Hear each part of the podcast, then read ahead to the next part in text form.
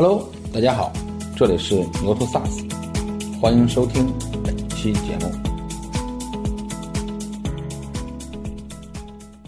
要重新思考我们的 PMF 的逻辑。客户承担的压力比之前更大了，所以他的决策心理比较谨慎。客户的基本盘发生了变化以后呢，我们其实要调整我们的解决方案的范式，所以要提高这个销售自拓能力，不能把所有的压力都放到市场这边去。在这个业绩的维度之上加一个维度叫技能维度。其实我们核心其实解决的是一个我们叫绩优销售复制的问题。问题的定义是更重要的，然后实现是第二位的。用人工智能来增强人的智能。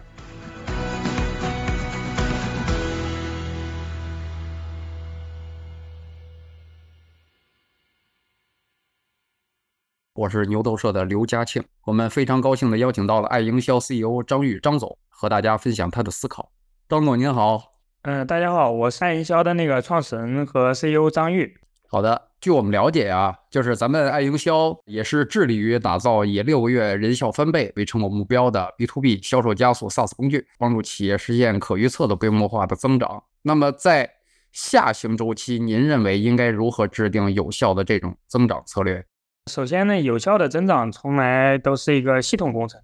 啊，尤其是在下行周期，就是更要系统化的来经营。那在这个整个下行周期里面，我觉得通过我们过去一年的服务，呃，软件和 SaaS 行业的一些合作伙伴的经验来看的话，我觉得主要是要考虑三个层面的事情。第一个层面主要是关于商业模式方面，我觉得整个下行周期的时候，呃，我们的 PMF 逻辑已经发生变化，尤其是我们上行周期的时候。当时考虑的一些 PMF 逻辑是一种情况，可能现在这个环境变化以后呢，其实又是另外一种。比如说这里面我们的地基市场还存不存在？比如之前我们想解决的这个客户的需求还是不是刚性的？啊，当然还有就是客户选择我们的这个理由和价值差异是不是很明显？所以这个是第一个层面，就是我们其实要重新思考我们的 PMF 的一个逻辑。呃，第二个就是关于这个执行层面。就是说，其实增长它是由一个系统来构成的，它包括这个产品啊、流量啊，还有这个销售和客户成功的主要的四个方面。比如在产品层面的话，我们其实你要考虑如何满足我们的价值差异。就是第二，就流量层面的话，我们肯定是要找到我们的理想客户到底在哪里，然后如何去更高效的拓客。那第三个就是我们的销售环节，就是我们怎么去有更高人效的转化。现在销售难度其实是在增加的。啊，当然最后就是包括客户成功的这部分，我们到底能不能交付和证明我们之前的在销售时候的讲的这个客户价值？那这个是第二个层面，我们叫执行层面。那第三个就是说，基于这个执行层面，其实我们还要考虑这个要素层面的事情，产品啊、流量啊、销售啊，还有客户成功，都是需要这个人去实现的。所以我们如何去培养和筛选，甚至这个合适的人去把这些动作执行到位？嗯，只有把刚才说的商业模型啊，我们的执行的四个层面啊，包括呃人的要素层面都考虑到位，然后这个才能真正实现，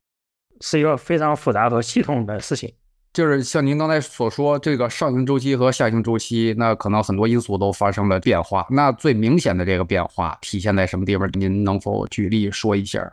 比较明显的变化，其实就是我们的。客户的这个决策的心理发生了一些变化。嗯嗯，它主要是有几个方面嘛。第一个就是说这个唯一性的变化。其实唯一性的变化就是说，我们整体在客户的预算层面，实际上他们的预算是在压缩的。他可能会自己干，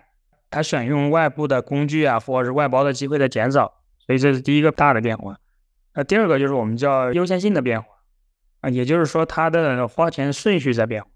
比如在上行周期，增长放在第一位，把这个降本放在第二位，第三可能是风险可能放在第一位了，它的那个降本可能到最后了。所以说一些解决降本呃效率的这些产品，可能它的基本盘就发生了变化，就是说这个很多需求的逻辑变。啊，第三个就是说确定性的变化。所谓的确定性，就是说更低的风险，决策人的风险要降低，那之前可能比如说上行周期时候，因为预算多，然后大家这个可能就是敢拍板嘛，对吧？现在可能不敢拍板了，不敢拍板的话，那就要一堆人来定，一堆人来定的话，它其实就变成共识决策模型，就是复杂度其实在变高。当然总体而言，就是说大家就更加关注这个投入产出比还有成果。我买一个东西，我必须得有一个成果交付，而不是说之前就是失败就失败了，现在失败了，可能这个我们的客户承担的压力就会比之前更大了，所以他的决策心理就就比较谨慎。遇到现在的这个环境，这个客户的这个决策心理有比较显著变化。那么在这个背景之下，那作为 to B 的销售团队的管理者，应该怎么去应对这种局面？整体来讲的话，因为下行周期里面就是说。它有个核心的变化，就客户的这个决策的优先性和确定性的变化，所以导致客户要价值或者要这个成果更加明确，所以这是它的 to B 的资源型的销售和价值型销售的之间一直有个争论。但在这种环境下，其实有个此消彼长的关系，就是说在销售的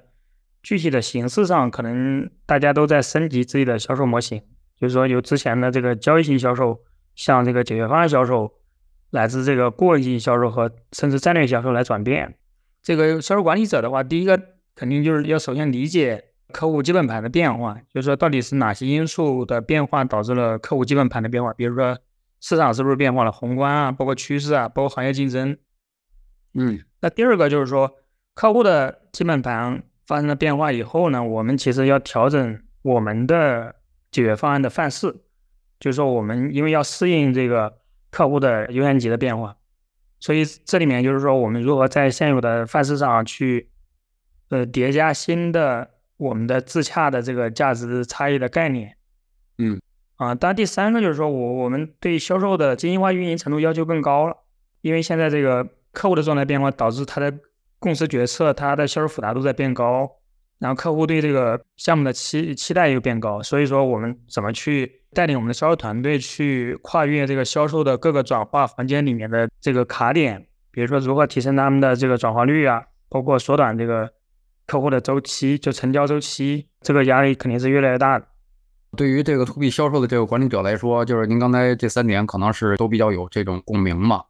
那作为一个 to B 的销售团队的这个管理者，就是您刚才所说的这一点。咱们有没有一个非常典型的就是应对的这种例子，跟大家分享一下吗？其实我们服务的客户基本上在上半年都增长还不错。第一个就是说，我们关于这个具体的这个人效和提升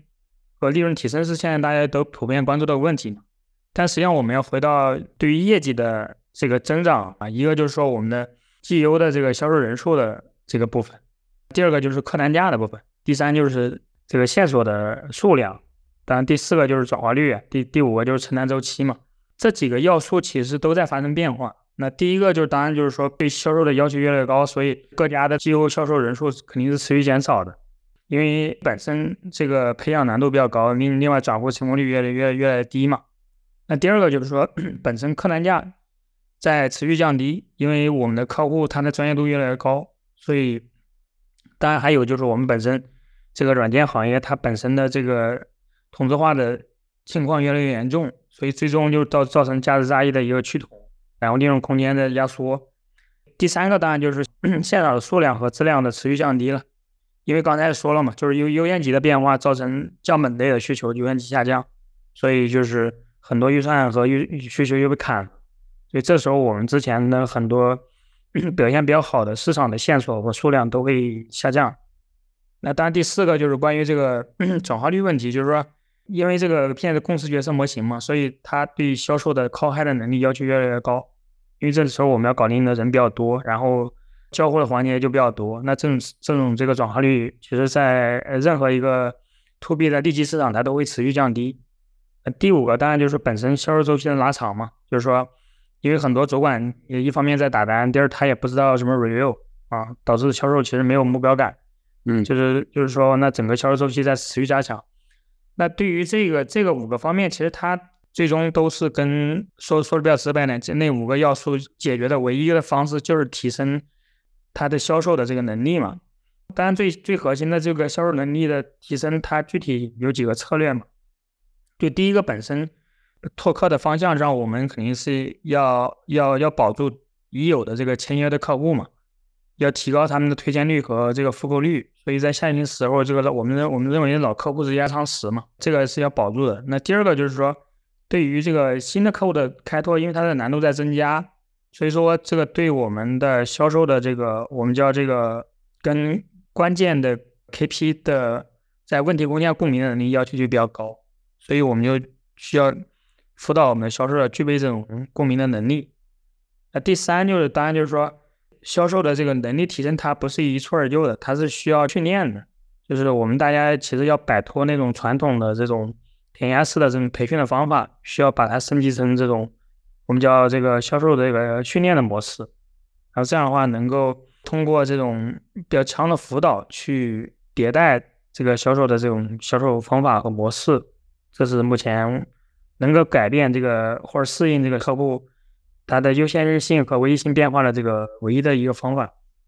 就大概就这几个层面嘛。您刚才谈到了这个就是人效和还有这个拓客的这个话题，那我们都知道啊，获客呢是现在增长的一个非常重要的一个环节。那其实就是我也想围绕这个获客的这个话题，再详细的请教您一下，结合我们自身的这个业务，还有我们以往经验，还有现在这个环境，在这个有效吸引和获得这个新用户。方面就是与咱们以往的这个传统的这个做法方面，今年我估计会有这个更加创新的这个方法和策略，结合我们爱营销这边服务的这个客户，您能否再详细的举例说明一下获客这个话题？就首先呢，获客其实就三种方法，或者叫三种模型嘛。第一个我们叫种子模型，其实说白了就是老客户推荐，我们是通过这个推荐方式。那第二个模型其实就是我们叫网的模型，就是我们说的这个英邦的模式。说的比较直白点，就是让别人找我们。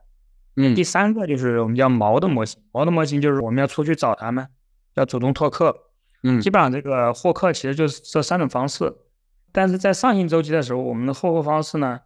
，SLG、MLG、PLG，其实它是有一个对应的。那就是说，我们传统的上行周期的时候都是玩 MLG 和 PLG 为主嘛，其实就是花钱买线索。这两种方式呢，都基本上属于我们叫网的模型，就是那种英邦的模型。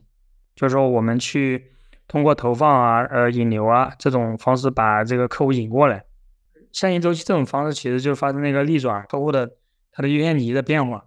所以，所以很多这个客户基本上就通过这种传统的英镑模型，可能就很难再过来，所以它的 ROI 就会越来越低，本身就会越来越低。当然，这又又加又叠加这种下行周期，就会更高。所以现在的比较现实的路径就是要靠这个销售的自拓。所以要提高这个销售自拓能力，不能把所有的压力都放到市场市场那边去。那我们也就是说，要这个老客户的推荐和主动拓客的能力要加强。但是呢，这两个模型呢，其实对销售的组织能力要求是比较高的。老客户的推荐，它的前提是说，这个客户要满意，客户要成功。你的客户如果说他不是不满意、不成功，你没有交付成果，他他是不可能给你推荐，对吧？那第二个就是说，我们叫主动拓客。呃，因为老客户推荐还是有限嘛，它的量还是有限，所以我们还是要加强拓客能力。其实就是我们定义出自己的利基市场。那在这个利基市场里面，我们要非常清楚自己的这个理想客户画像，不是说客户越大越好，是说白了是现在是利润越高越好。那这一类客户的话，我们不光是要分析他们的这个一些组织特征，比如一些行业啊，包括一些规模啊，像这种显性的组织特征。其实更重要的还是要分析这些客户的他的决策决策人的特征，就是说人的特征会更重要。比如说这些公司的 KP，他们的欲求的变化。所以说现在的一个用户获取，基本上就大家靠市场部那种传统的这种就是营销方法，肯定是很难再获得高质量的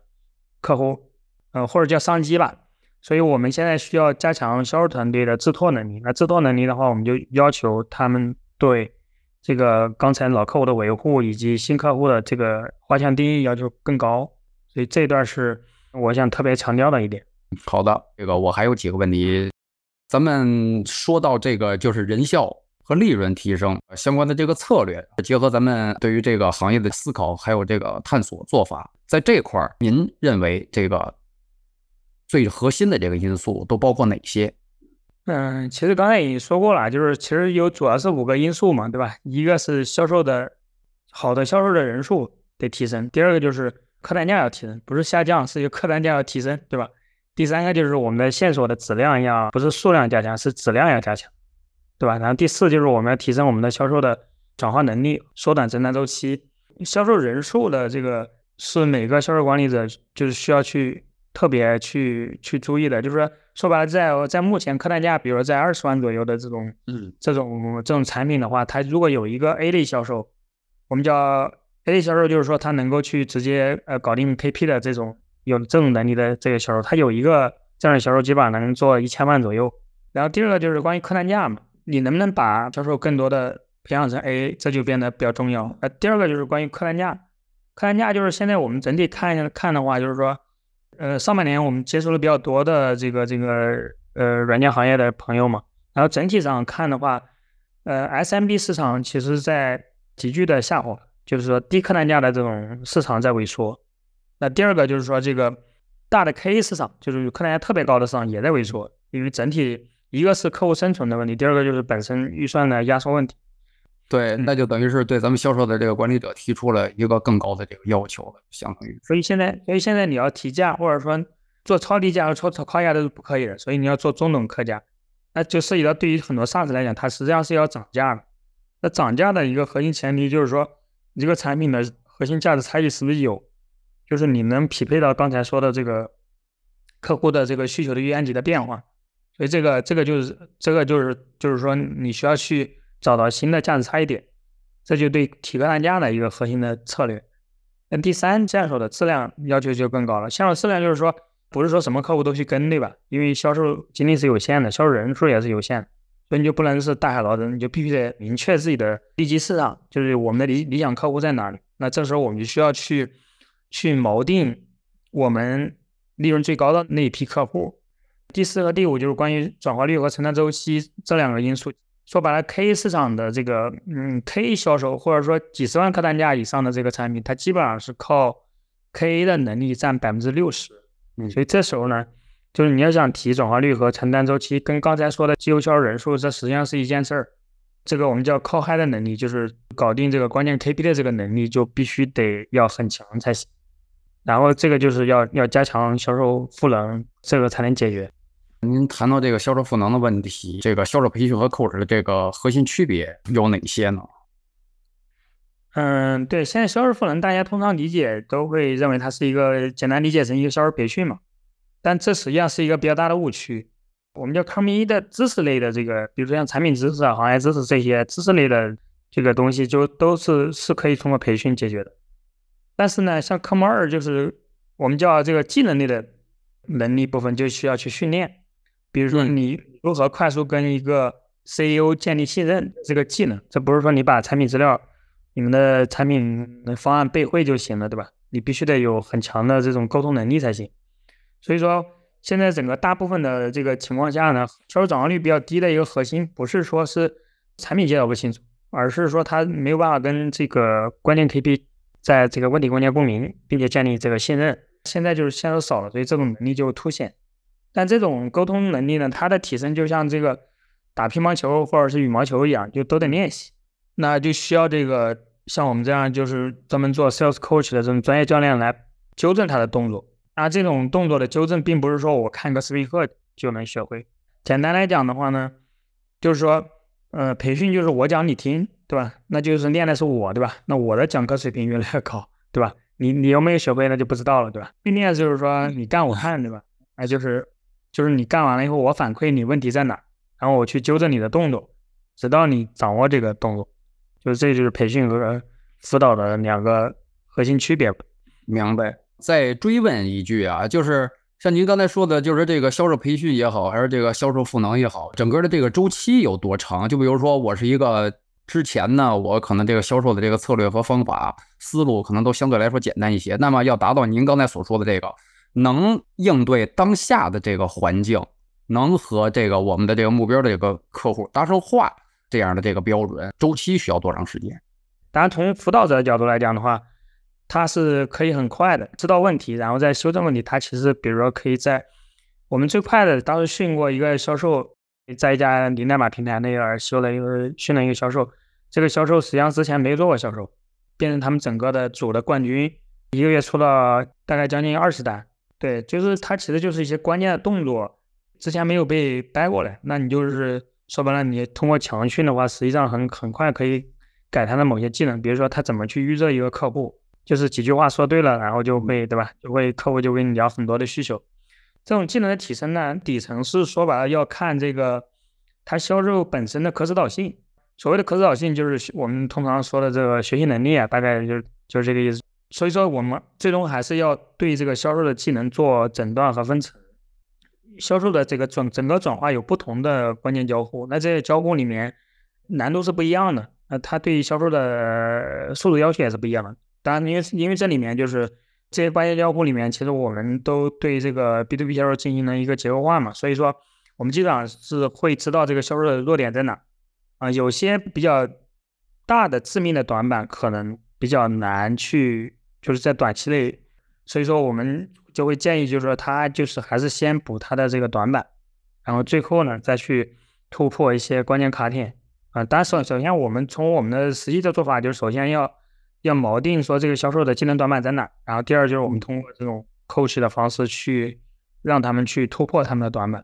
但是前提就是说我们在这个过程中会太对他的可指导性做判断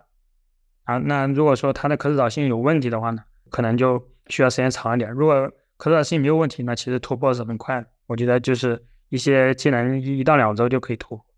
就是在这个期间呢，指导和这个培训这个销售，那您觉得在这个过程当中最大的这个难点都体现在哪些方面？难点就是几个吧。就第一个，本身我我们怎么去把它这个问题判断出来？那我们首先要有一个标准来来去做一个判断。嗯，那这是第一个，就是因为所以说我们要把整个 B to B 销售过程要结构化，如果不结构化的话，实际上是你没有办法去做这个诊断。所以我们提出了一套叫主动销售的技术。那主动销售它实际上是一个经过很多年这个这个国外的整个销售科学界啊验验证的一个一个一些技技能要求。那基于这个技能要求，我们去做这个销售评价。第二件事情呢，就是说我们要去怎么去把这个技能变成一个可训练的一个任务，给到这个一般销售，然后让这个销售能通过一个游戏化的方式，然后或者是这种就是区别于传统的培训的模型的一种互动式学习的方式，让他能够去掌握。那第三个就是说，那这个训练完成以后，那他是不是能够真正在实际的这个作战中能够灵活运用了？这也不一定，还要在实战的过程中去看他的表现。是我们叫这个实战中的这个辅导，它是从诊断到训练再到实战的辅导，它是有三个大的环节。那就是说，听了您刚才的这个介绍，我感觉这个现在当一个销售也是非常非常不容易，可能也会让一些人感到比较痛苦，就尤其是这个就弥补他短板的时候，这可能是一个比较痛苦的一个过程。然后这个我也想请您总结一下啊，就是听您刚才所介绍的这些，然后。面向这个销售，那现在的这个销售的这个选拔，我相信肯定不是说只单纯的看这个简历。对，就是那肯定，呃，如果是看简历都能筛出销售，那基本上大家都上市了。现在很多公司它销售增长不上来，就是说除了产品本身的那个问问题之外，肯定还是销售问题比较比较严重。嗯，刚才也说了，整个目前 to B 市场它的市场环境其实是在急剧恶化的，所以其实对销售能力要求越来越高。那很多销售之前的经历可能就没有办法适应现在的这个市场变化。嗯，这里面举一个例子，就是说像过去三年的话，我们大家都知道保险行业对吧？保险行业的这个代理人，在一九年的时候其实突破了一千万，对吧？现在可能到最近我看数据是应该到五百多万。那为什么减了一半呢？其实就是说，因为它传统的这个产品销售方法已经不能够适应当下的这个消费者的一个价值要求。所以现在你像泰康、像平安这些大的保险公司都在提这个叫叫顾问，对吧？顾问销售，比如说他要成为他的财富和健康的顾问，对吧？那卖一个保险产品跟成为一个健康和财富的顾问，这是对吧？要求的完全是不一样的。你看 to C 市场都已经发生了巨变，那 to B 市场相应的，当美国有一个数据就是说 to B 的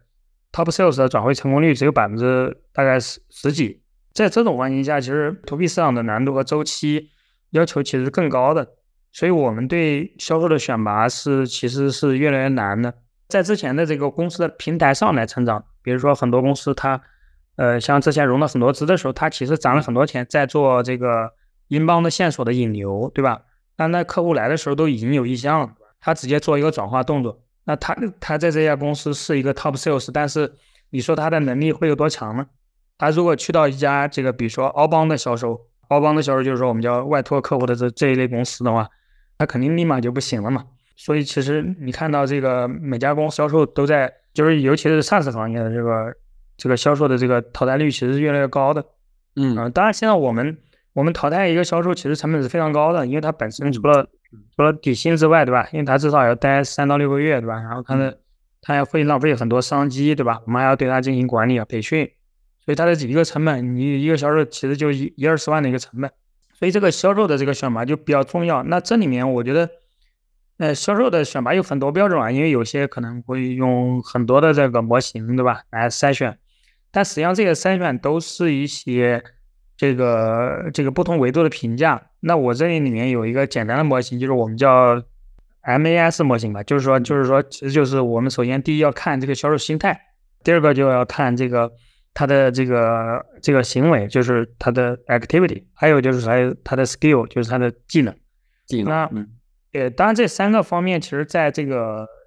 面试和简历中是很难判断的。当时面试的时候肯定心态比较好，但是别人到一到战场是不是行不知道的。所谓的行为就是他他在面试的时候行为动作还可以，但是你说他去找多少客户，然后然后这个拜访量对吧？包括很多的这个数指标是不是好的不知道对吧？他简历上肯定不会写的。他说他搞定了很多单子，但那单子真实是他搞的吗？是他的主导还是他的参与？这个很难，这个是无法从简历上面看出来的嘛？只能是通过这个实践来看出这个销售的这个能力。因为这里面就是说，我们很难在一个一一小时左右面试的时候，能把这三个方面进行一个非常全面的判断。嗯，所以我们现在对很多客户的服务，其实就是我们的建议，就是说要加快这个基于这三个三个框架来加快这个筛选的速度，去缩短这个筛选周期。嗯，当然我们会基于刚才说的这个模型，会提供一个工具，还有这个一个方法啊，去辅助大家进行快速筛选。啊，目前我们能够把一个 K 销售的筛选周期由六个月，然后降到一到两个月。呃，当然这个面试的时候，就是可以重点看一下他的这个我们叫可指导性。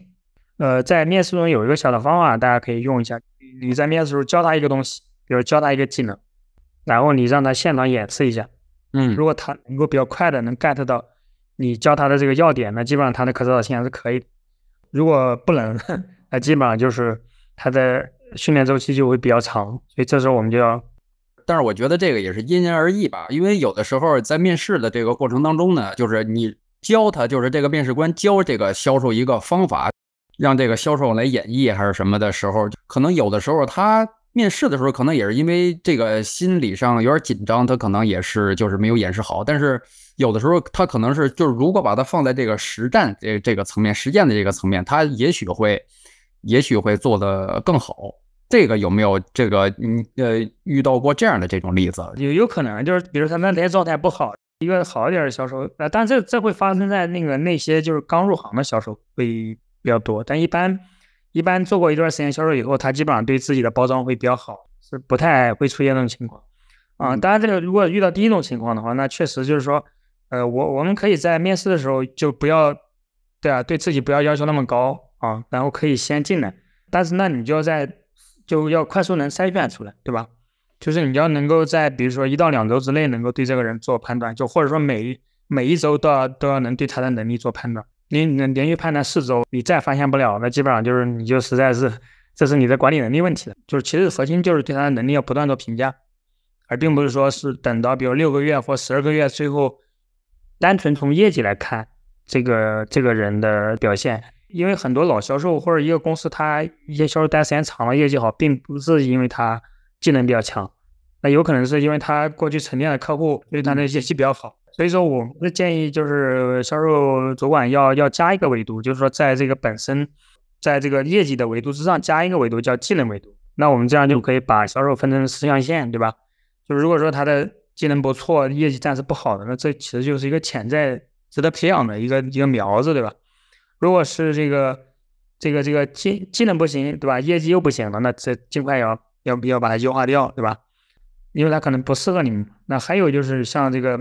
业绩好、技能不行的这一批就要就要小心了，因为它有可能是老白兔，一个销售可能就两千家客户，业绩就是也没有达到这个管理者的预期嘛，所以它明显的就是说，因为他现在还能混下去，就是因为他的客户量比较大，嗯，对吧？但这个人又待了很久，对吧？在公司待了很久，那如果你不加技能维度的话，你就没办法把他的资源给拆开，对吧？所以就你就没办法评价他。好的，明白。这个咱们刚才谈了很多的这个关于销售的话题，我相信也是今天咱们的观众非常关心的一点。那么接下来呢，就是我想再请您谈谈这个用户的这个话题。这个话题可能也比较大，就是在 SaaS 的这个行业当中啊，用户的这个保留和提高这个用户的忠诚度一样重要。那如何在有效的留住现有的这个客户的同时，提升这个用户的这个满意度？这个好问题，就是刚才其实也讲了，就是在整个下行周期，其实那个新拓的难度在加大的。你所以说我们需要把精力放在老客户上，那因为要增加他们的这个增购和推荐嘛。但是这个老客户的这个满意度呢，它实际上是不光是在考验这个公司的销售团队，它其实更重要的是考核的是。其实对他们这个公司的产品团队和这个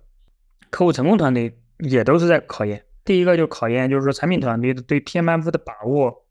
是不是充分的，就是说你在当下的这种 PMF 逻辑或者说用户需求和发生变化的情况下，你是不是能够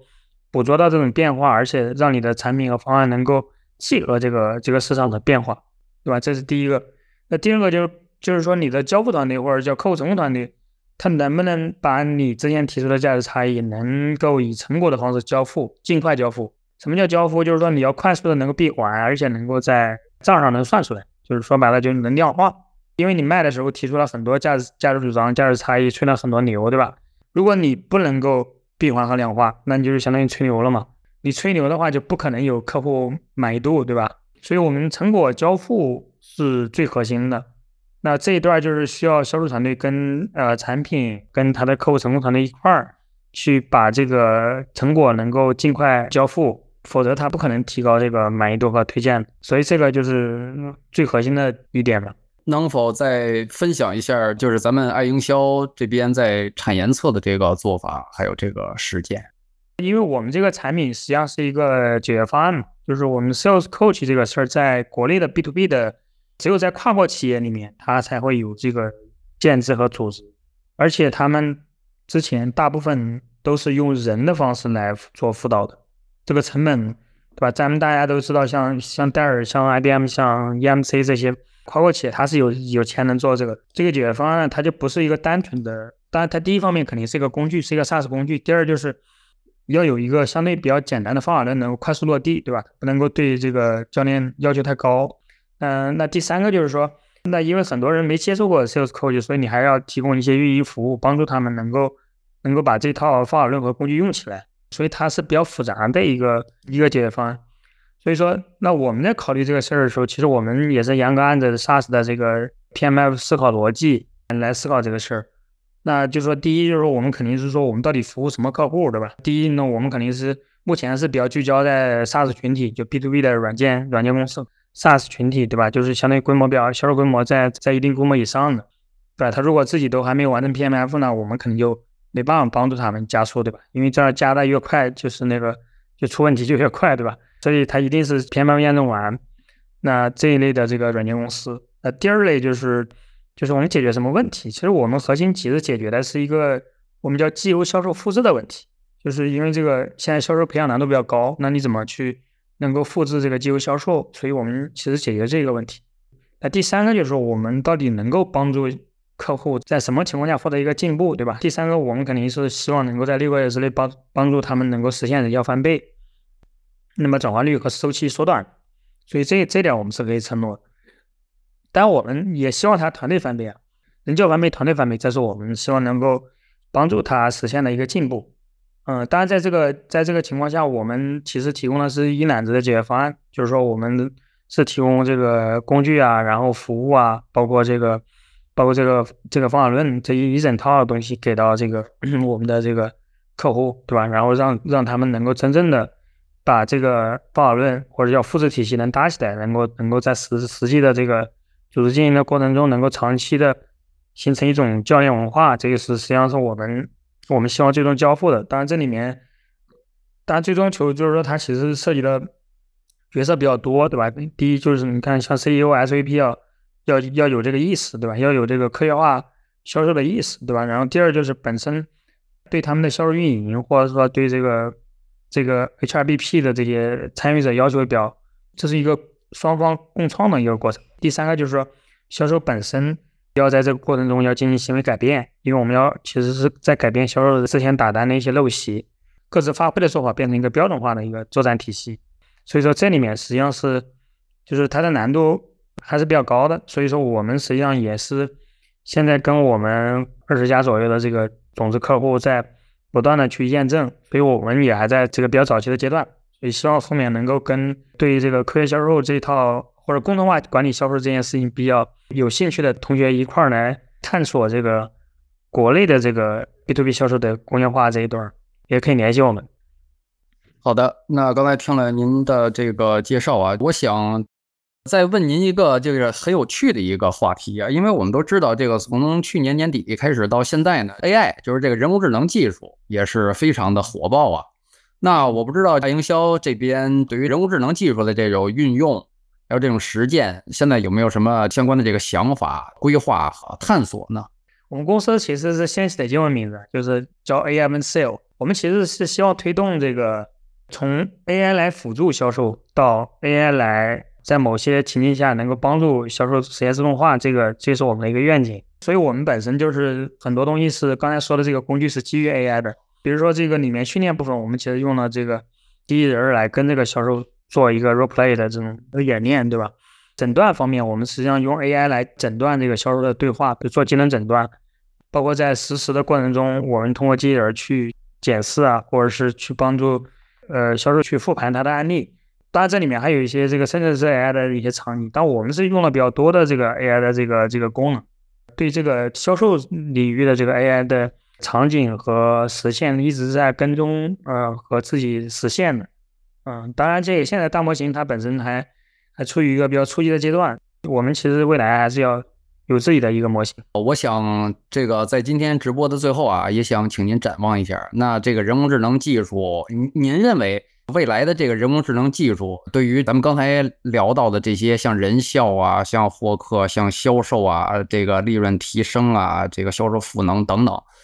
会起到一个什么样的一个作用？嗯，首先呢，就是以我是干人工智能比较早，但最早的一波的这个参与者和呃推动者。人工智能实际上是在达特茅斯会议就一九一九五六年以后，其实已经发展六十多年历史，并不是一个什么新的概念。对，那当然发展到现在六十多年，其实它在过去的就我我我自己职业生涯里面，其实经经历过好几波周期。你比如说从零八年到一零年，